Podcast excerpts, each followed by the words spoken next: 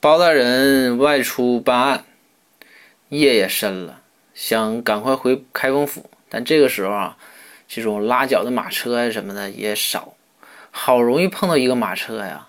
这个马车也好像是这个人也坐满了，马车就赶得特别快，飞速的就从包大人这个眼前这个跑过去了。包大人这一看，说这一想，这天太晚了，再等还不一定能不能过马车了。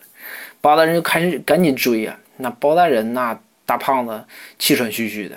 边去边跑边喘气，然后边喊说：“师傅，师傅，等等我！师傅，师傅，等等我！”这个时候，车上这个赶车这个老汉呢，举着鞭子乐了，哈哈就说：“悟空，你就别追了。”